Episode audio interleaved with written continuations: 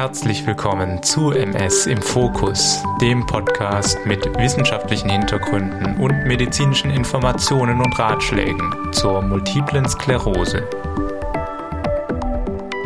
Liebe Hörerinnen und Hörer, herzlich willkommen zu einer neuen Folge von meinem Podcast MS im Fokus. Ihr habt wahrscheinlich den Titel gesehen und vielleicht gerade deswegen diese Folge ausgewählt. Die Frage ist, was ist denn jetzt mit Vitamin D? Und sie ist tatsächlich von meiner Seite aus etwas provokant gemeint. Warum das so ist, erkläre ich gleich. Und das Thema hat eine kleine Geschichte, die ich gerne später erzählen möchte. Der Hauptgrund für meine Themenauswahl ist, dass sicherlich viele von euch sich genau diese Frage schon gestellt haben. Und ich kann euch eins vorneweg sagen. Die MS-Forscher-Community stellt sich ebenfalls diese Frage. Aber es gibt Antworten in einigen Punkten. Und es gibt auch viel Grundsätzliches zu erklären, wenn es um Vitamin D geht. Deshalb glaube ich, können wir eine spannende Folge gemeinsam darüber reden. Zumal ich auch noch am Schluss ein paar Fragen von euch beantworte, die mich erreicht haben. Ich hoffe also, ihr könnt heute neue Erkenntnisse und Handlungsempfehlungen für euch mitnehmen. Vitamin D ist ja schon seit längerem in aller Munde. Auch außerhalb der MS-Behandlung gibt es viele Diskussionen darüber, wie wichtig es für die Allgemeinbevölkerung ist, beziehungsweise genauer gesagt, wer nun alles Vitamin D einnehmen sollte. Und tatsächlich empfehlen die Gesundheitsbehörden in einigen Ländern, wie zum Beispiel in Großbritannien, die zusätzliche Einnahme von Vitamin D-Präparaten in der Allgemeinbevölkerung. Aber wie kann es sein, dass ein Vitamin vermeintlich bei so vielen Menschen in der natürlichen Zufuhr zu kurz kommt und zusätzlich eingenommen werden muss? Nun ja, dafür muss man sich anschauen, wie diese natürliche Zufuhr genau funktioniert. Und dafür schmeiße ich drei Zahlen in den Ring. 10%, 90% sowie die Zahl 40. Wie ihr sicher wisst, hat der Körper zwei Möglichkeiten, an wichtige Nährstoffe zu kommen. Entweder kann er sie direkt aus der Nahrung gewinnen oder muss sie aus verwandten Stoffen selbst herstellen. Gerade bei vielen anderen Vitaminen, die auch sehr häufig in der Natur vorkommen, wie zum Beispiel Vitamin C, steht die Aufnahme durch die Nahrung ganz klar im Vordergrund. Denn solche Vitamine können wir gar nicht selber produzieren, sondern nur recyceln. Beim Vitamin D ist fast das Gegenteil der Fall. Nur 10% unseres Vitamin D-Bedarfs kann in der Regel durch die Ernährung gedeckt werden. Denn Vitamin D ist nur in relativ wenigen Nahrungsmitteln in größeren Mengen vorhanden. Eine große Quelle ist beispielsweise fettiger Fisch, zum Beispiel Lachs, Makrele oder Hering. Eine andere Vitamin D-reiche Quelle sind bestimmte Pilze wie Champignons oder Pfifferlinge. In manchen Milchprodukten wie Butter und Käse ist auch Vitamin D enthalten. Hier ist die Konzentration aber im Vergleich nur etwa ein Zehntel von der Konzentration in den Fettfischen. In regulärer Kuhmilch findet sich nur noch sehr wenig des Vitamins und vor allem auch in Pflanzen gibt es echt wenig Vitamin D. Ihr seht, in einer regulären Mahlzeit kommt also nicht viel davon zusammen und schon gar nicht bei vegetarischer oder gar rein pflanzenbasierter Ernährung. Daher also die 10%. Aber woher kommen dann also die restlichen 10% her? Wie ihr es geahnt habt, ist das der Anteil, den der Körper synthetisieren muss. Und diese Herstellung ist ein ganz besonderer Prozess, denn er macht sich einen Mechanismus zunutze, den wir sonst für nicht so viele Stoffwechselprozesse im Körper benötigen. Und zwar wird UV-Strahlung aus dem Licht genutzt, um eine wichtige chemische Verbindung herzustellen, die ein Vorläufermolekül zum eigentlichen Vitamin D verwandelt. Ich finde, das hat fast etwas Alchemistisches, Magisches. Man nehme ein bestimmtes Molekül und ein bisschen Licht und heraus kommt Vitamin D. Wenn ich hier von Vitamin D spreche, meine ich übrigens Cholecalciferol. Das ist auch das, was in den tierischen Quellen vorhanden ist, beziehungsweise auch Vitamin D3 genannt wird. Ein ähnliches Molekül wird Ergocalciferol bzw. Vitamin D2 genannt und kommt aus den pflanzlichen Quellen. Um aber wieder zurück zum Cholecalciferol zu kommen, die Herstellung funktioniert also mit UV-Strahlung und kann natürlich nur an einer Stelle geschehen, da wo tatsächlich Tageslicht hinkommt und das ist logischerweise unsere Haut. Also nochmal zusammengefasst, unser Körper kann Cholecalciferol, also Vitamin D3, selber herstellen und füllt damit in der Regel 90 Prozent seines Bedarfs. Diese Herstellung hat einen wichtigen Arbeitsschritt in der Haut, der sich UVB-Strahlung zunutze macht. Und niemand bringt so eine Dichte an UVB-Strahlung zusammen wie die Sonne. Eine funzelige Glühbirne ist auf jeden Fall weit davon entfernt. Eine Wintersonne, die durch viele Wolken durchkommen muss, reicht leider auch nicht aus. Und hier kommt die Zahl 40 ins Spiel. Der 40. Breitengrad wird nämlich grob als die Grenze angesehen, die Region trennt, wo die Sonneneinstrahlung ausreicht, im Gegensatz zu Regionen, wo zumindest in Teilen des Jahres zu wenig Sonnenlicht für eine Vitamin D-Produktion vorhanden ist. Ich spreche jetzt von der Nordhalbkugel, weil ihr ja deutschsprachig seid und euch am ehesten auf der Nordhalbkugel befindet. Wo läuft also dieser 40. Breitengrad? Macht ruhig mal eine Google-Suche nach den Breitengraden, aber um es hier mal kurz zu beschreiben, in den USA läuft er wirklich noch recht nördlich durch das Land, durch Denver und New York City, aber in Europa sind wirklich die allermeisten Länder nördlich davon, denn er läuft durch etwa Madrid, Sardinien und sogar südlich von Thessaloniki in Griechenland. Das heißt auf jeden Fall ganz klar, dass in Zentral- und Nordeuropa das Sonnenlicht sehr wahrscheinlich nicht ausreicht, um das ganze Jahr über ausreichende Vitamin D-Mengen zu produzieren. Und dazu kommt natürlich noch, dass wir jetzt auch nicht mehr größtenteils als Bauern auf dem Feld stehen, sondern viele Menschen sich einfach ständig in Gebäuden aufhalten. Gerade MS-PatientInnen vermeiden oft, an schönen Sonnentagen herauszugehen, weil sie berechtigterweise Angst haben, dass die Symptome durch die Wärme aufblühen können oder weil sie einfach nur müde sind. Also, damit steht fest, jeder und jede, und zwar nicht nur MS-Patienten, sind potenziell in unseren Breitengraden unterversorgt mit Vitamin D. Und ich betone das potenziell, weil es wie immer natürlich keine Garantie dafür gibt. Deswegen halte ich es aus ärztlicher Sicht nur für sinnvoll, das auf individueller Basis ein bisschen besser einzugrenzen. Das bedeutet schlicht und einfach einen Labortest zu machen. Der Test auf 25-Hydroxycholecalciferol ist ein ganz etablierter Test, den es in allen Standardlaboren gibt. Euer Hausarztteam und oder eure Neurologinnen können den Test anordnen und bei euch MS-Patientinnen sollen sie das auf jeden Fall auch tun. Die Multiple Sklerose Leitlinie, also die allgemeine Behandlungsempfehlung, die von Experten auf dem Feld erstellt wurde, gibt hierzu eine ganz klare Empfehlung. Ich lese euch daraus mal kurz vor. Bei Patienten mit Multipler Sklerose sollte der Vitamin D-Spiegel überprüft werden. Besteht ein Mangel, soll dieser ausgeglichen werden, zum Beispiel durch eine medikamentöse Supplementation. Zitat Ende. Das bedeutet allerdings nicht, dass man regelmäßig bei jedem Arztbesuch Vitamin D checken muss. Aber sich mal einen Überblick zu verschaffen, auch zu verschiedenen Jahreszeiten oder vor bzw. nach Einnahme von Vitamin D-Supplementation, sehe ich als sehr sinnvoll an. Wenn das Level von Vitamin D dann zu niedrig oder grenzwertig niedrig ist, dann würde ich sehr stark empfehlen, Vitamin D-Supplement einzunehmen. Wenn wir also nochmal auf die Anfangsfrage zurückkommen, was ist denn jetzt mit Vitamin D? Dann gibt es in dieser Hinsicht auch eine ganz glasklare Antwort. Nämlich, wenn dein Vitamin D zu niedrig herauskommt im Test, dann solltest du unbedingt substituieren. Das gilt insbesondere für dich als MS-Patientin. Gut, okay, das ist klar. Ich habe aber am Anfang diese Frage auch provokant bzw. vorwürfig gemeint. Nämlich, wenn es um den Fall geht, was MS-PatientInnen machen sollen, die normale Vitamin D-Levels zeigen. Hier ist die Frage nämlich noch nicht klar zu beantworten. Und der Vorwurf geht vor allem an mich selbst und meine Kolleginnen der Forschungscommunity, dass wir nicht schon früher versucht haben, solide Evidenz aufzubauen für diese Fragestellung. Denn das ist eine Studie, die man groß und solide planen muss, wie für ein teures neues Medikament. Leider gibt es aber niemand, der am Medikament Vitamin D so viel verdienen würde. Man muss ja im Auge behalten, dass ein neues Medikament einen Patentschutz hat und daher eine einzelne Firma daran verdienen kann. Bei Vitamin D ist das nicht so. Deswegen ist es schwieriger, solche Studien mit Vitamin D zu machen, denn sie sind teuer und erfordern einen langen Atem. Die gute Nachricht ist, es sind nun endlich größere Studien auf dem Weg und man wartet aktuell deren Ergebnisse noch ab. Die bisherigen, kleineren Studien haben nämlich nicht eindeutig zeigen können, dass Vitamin D einen positiven Effekt auf den Krankheitsverlauf hat.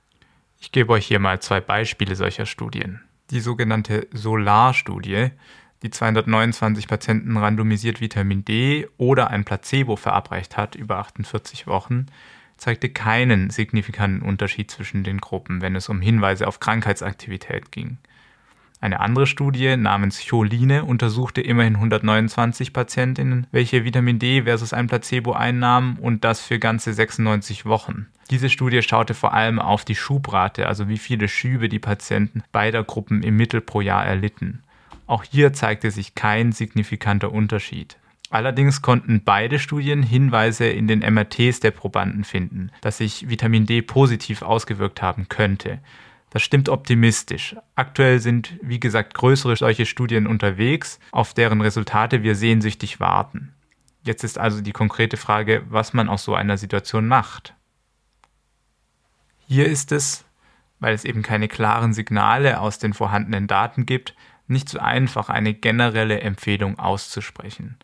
Und das ist auch der Grund, und da dürft ihr euch wirklich nicht wundern, dass unterschiedliche Ärztinnen und Ärzte Verschiedenes sagen und empfehlen. Das betrifft vor allem zwei Fragen. Erstens, ob man als MS-Patient mit normalen Vitamin D-Leveln trotzdem regelmäßig Vitamin D einnehmen sollte. Und zweitens die Frage, welche Dosis man dann einnimmt. Hier habe ich wirklich schon sehr viele unterschiedliche Herangehensweisen mitbekommen.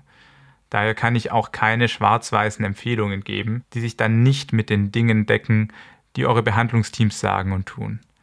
Aber ich sage sehr gerne trotzdem etwas dazu. Zur ersten Frage. Mal angenommen, ich bin ein MS-Patient. Bei mir wurde vor fünf Jahren die Erkrankung diagnostiziert und seitdem wurde mir mal Vitamin D empfohlen, mal nicht. Meine Blutwerte waren im Normbereich, auch wenn ich nicht substituiert habe. Würde ich nun eine Vitamin D-Einnahme empfehlen? Ja, das würde ich tun. Und zwar aus zwei Gründen. Erstens, wir wissen von der Verknüpfung von MS und Vitamin D. Es gibt aus unterschiedlichsten Studien Hinweise, dass zu niedrige Vitamin D-Werte die Entstehung von MS begünstigen können. Wenn man sich etwas weiter aus dem Fenster lehnt, kann man sagen, dass es wahrscheinlich sogar eine Art vulnerable, also empfindliche Phase im Kinder- oder Jugendalter geben könnte, wo zu niedrige Vitamin D-Werte zum Risiko einer MS beitragen könnten. Im Immunsystem gibt es an einigen Stellen auch Prozesse, wo wir wissen, dass Vitamin D eine Rolle spielt. Wenn man das jetzt ganz grob betrachtet, dann könnte man sich vorstellen, dass das Immunsystem im Kindes- und Jugendalter bzw. auch im jungen Erwachsenenalter eine Art Reifungsprozess durchläuft, in dem Vitamin D auf irgendeine Art und Weise eine Rolle spielt. Daher würde ich gerade bei jüngeren Menschen mit frischer MS-Diagnose auf jeden Fall dazu raten, zu substituieren. Es gibt auch gerade beim klinisch isolierten Syndrom Studien, die darauf hinweisen, dass der weitere Krankheitsverlauf einer möglichen MS positiv beeinflusst werden kann durch Vitamin D. Was ist nun aber mit Patientinnen und Patienten mit langjähriger, vielleicht auch progredienter MS, die auch schon im fortgeschrittenen Alter sind? müssen diese Vitamin D einnehmen? Hier ist es schon etwas schwieriger für mich zu entscheiden und statt meinem Grund Nummer 1 würde ich hier eher auf den Grund Nummer 2 gehen. Grund Nummer 2 ist nämlich weniger ein Grund, sondern eher eine Tatsache.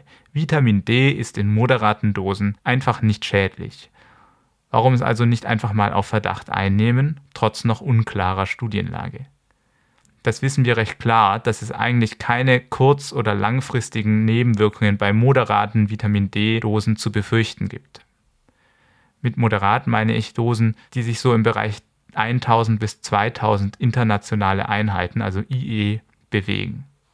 Man könnte es theoretisch auch auf 4000 IE ausdehnen. Das ist die Dosis, welche als Schwellenwert dafür angesehen wird, dass es darüber zu potenziellen Überdosierungen kommen kann. Das sind alles immer noch sehr vorsichtige Zahlen, denn es gibt durchaus auch hochdosierte Ansätze, wo gerne auch mal 10.000 Einheiten oder mehr pro Tag zum Einsatz kommen. Hierzu muss ich an dieser Stelle aber eine Geschichte loswerden. Eines Tages kam eine Patientin von mir mit einem bunten Buch in die Sprechstunde.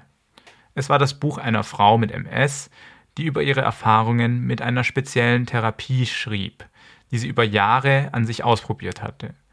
Es handelte sich um eine Ultra-Hochdosistherapie mit Vitamin D, angeleitet von einem brasilianischen Arzt mit dem Namen Dr. Cicero Galli Coimbra.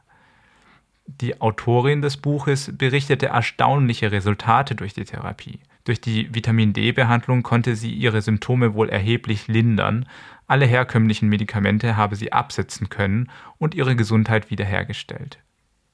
Mich wunderte nicht, dass meine Patientin inspiriert von der Geschichte war und selber anstrebte, eine solche besondere Therapie durchzuführen. Ihr Hausarzt habe aber bereits das Buch abgetan, es sei Quacksalberei, habe er sinngemäß dazu gesagt. Da war er nun, der klassische Konflikt mit alternativen Therapien.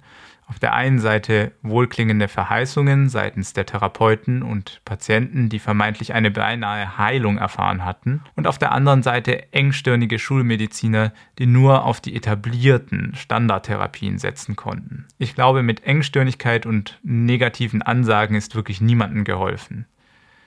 Ich finde es mutig, dass immer wieder Therapeuten und Patienten es sich trauen, Dinge ab vom Mainstream auszuprobieren. Dennoch sehe ich mich als behandelnder Arzt immer der vorsichtigeren Seite verpflichtet und beim sogenannten Coimbra-Protokoll muss man wirklich Vorsicht walten lassen. Viele Patienten, die diesen Weg oftmals sogar ohne ärztliche Unterstützung einschlagen, nehmen gut und gerne mehrere hunderttausend Einheiten Vitamin D pro Tag ein. Das ist wirklich viel und beinahe alles kann in hohen Dosen toxisch werden, selbst der harmloseste Stoff. Bei Vitamin D ist das genauso. Man kann sich mit zu viel Vitamin D im Körper große Probleme verursachen. Ein Hauptgrund dafür ist Calcium, das durch zu viel Vitamin D sehr aktiv ins Blut mobilisiert wird und dessen Konzentration auf gefährliche Werte steigen kann.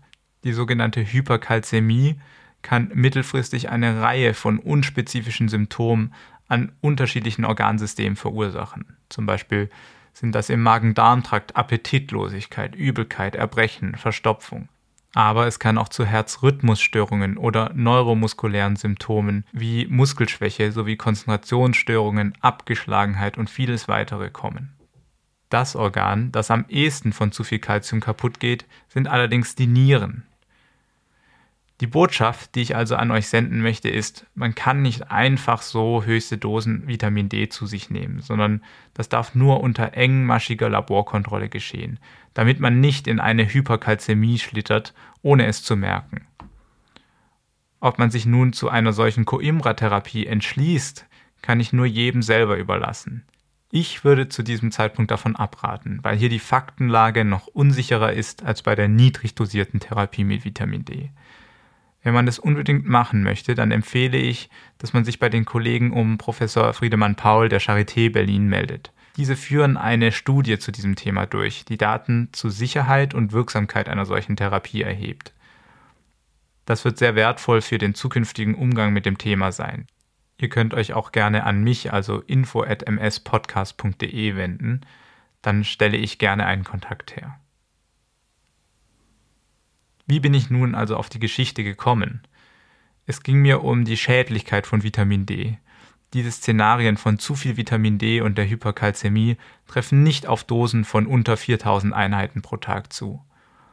Auch die seltenere Einnahme von größeren Dosen, also zum Beispiel 20.000 Einheiten einmal pro Woche, sollte keine Probleme verursachen.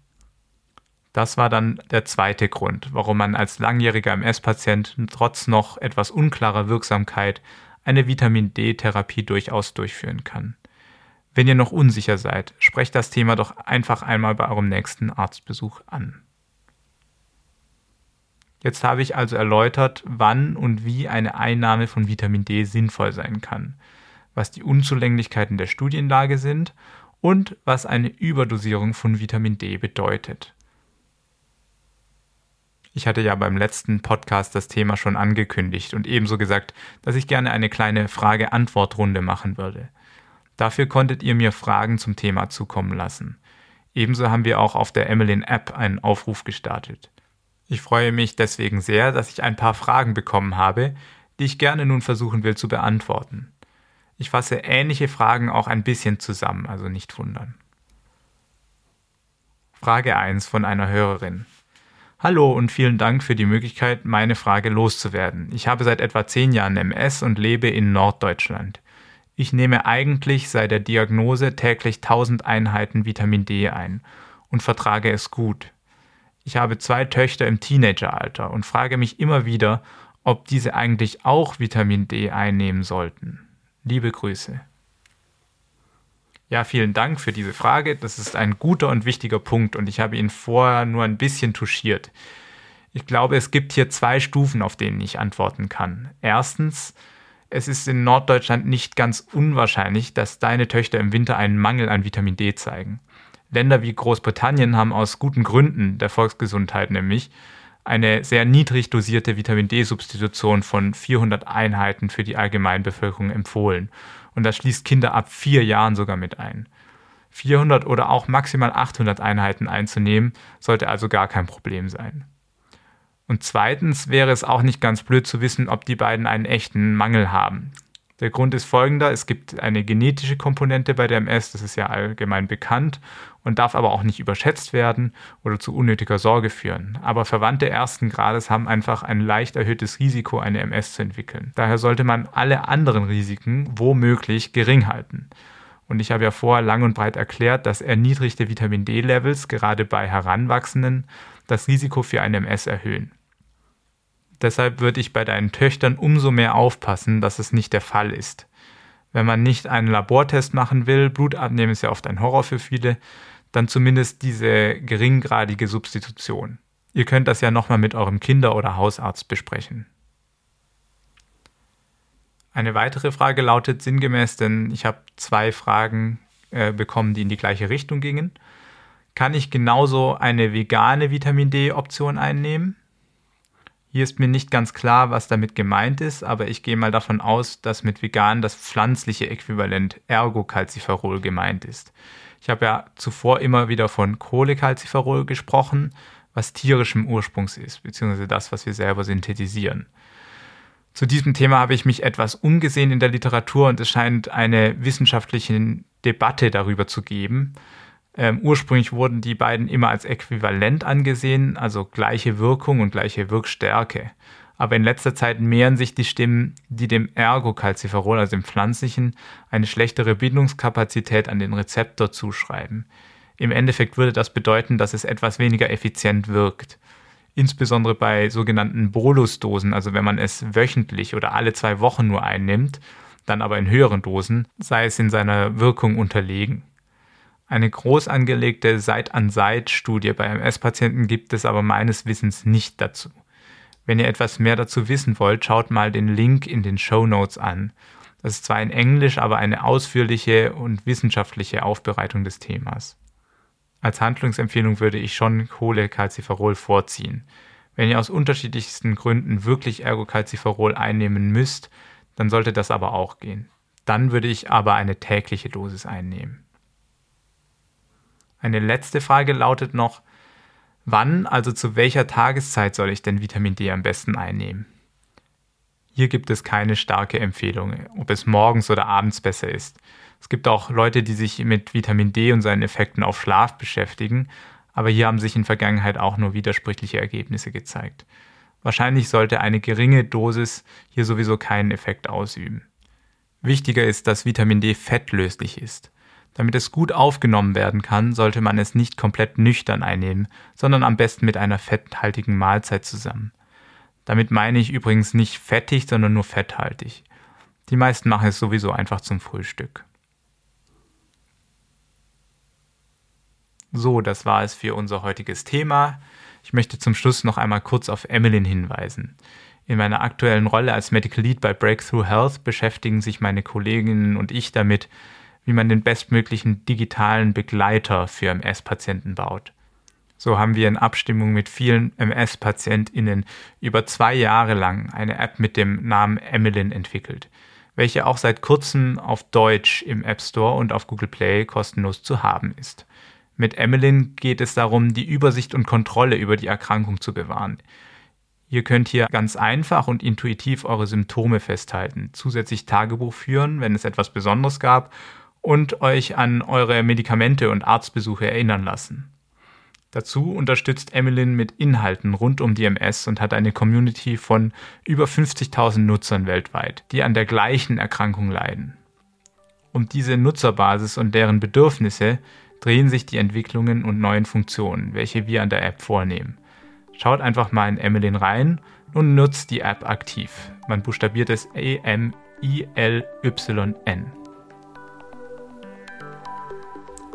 Ich möchte übrigens auch gerne weitermachen mit diesen Fragerunden, denn es bereitet mir wirklich großen Spaß und ihr bringt genau die Themen auf den Tisch, die wirklich zählen. Daher würde ich euch bitten, mir dieses Mal eure Fragen zum Thema Covid-19, nämlich Impfungen oder die Erkrankung speziell auf MS-Patienten bezogen, zu schicken. Die E-Mail-Adresse ist info@mspodcast.de und dann werde ich versuchen, auf diese Fragen bei einer Folge dazu einzugehen. Natürlich könnt ihr mir auch jede andere Anregung oder auch gerne Kritik an diese E-Mail schicken. Wie immer freue ich mich auch sehr über positive Bewertungen für diesen Podcast. So, das war es für diese Folge und ich hoffe, wir sehen uns zur nächsten Folge, wenn wir für ein tiefer gehendes Verständnis und eine starke Bewältigung die in den Fokus nehmen. Bis zum